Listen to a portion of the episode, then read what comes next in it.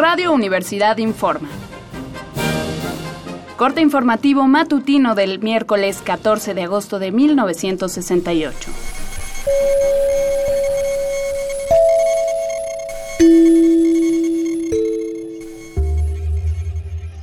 Buenos días, comenzamos este corte con noticias sobre el modo en que terminó ayer la marcha organizada por el Consejo Nacional de Huelga y por la Coalición de Maestros Pro Libertades Democráticas.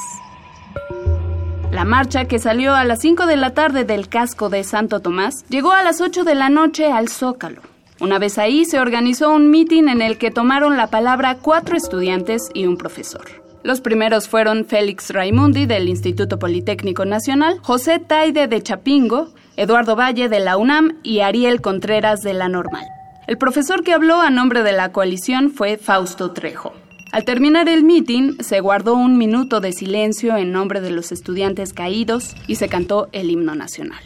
Todos estos hechos ocurrieron sin que intervinieran cuerpos de la policía o el ejército, y no se reportaron actos violentos. En relación a esta manifestación, hoy se han realizado varias asambleas estudiantiles y fue publicada una carta de la Confederación de Jóvenes Mexicanos dirigida al presidente Gustavo Díaz Ordaz. Numerosas asambleas estudiantiles de la UNAM y el POLI acordaron esta mañana continuar el movimiento hasta que se solucione a cabalidad el pliego petitorio. La Asamblea de la Facultad de Ciencias Políticas y Sociales de la UNAM llegó a los siguientes acuerdos. 1.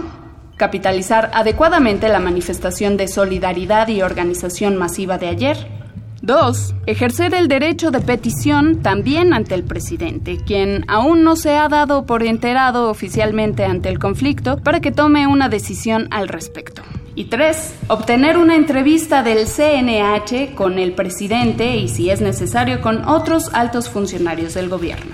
Por otro lado, la carta de la Confederación de Jóvenes Mexicanos dirigida al presidente Díaz Ordaz habla del problema entre estudiantes y fuerzas represivas. La misiva menciona que el estudiantado ha sido orillado a tomar una actitud de lucha permanente hasta que se resuelvan sus peticiones, para lo cual la Confederación recuerda al presidente su política de la mano tendida. Seguiremos informando, siga pendiente de los reportes de Radio Universidad.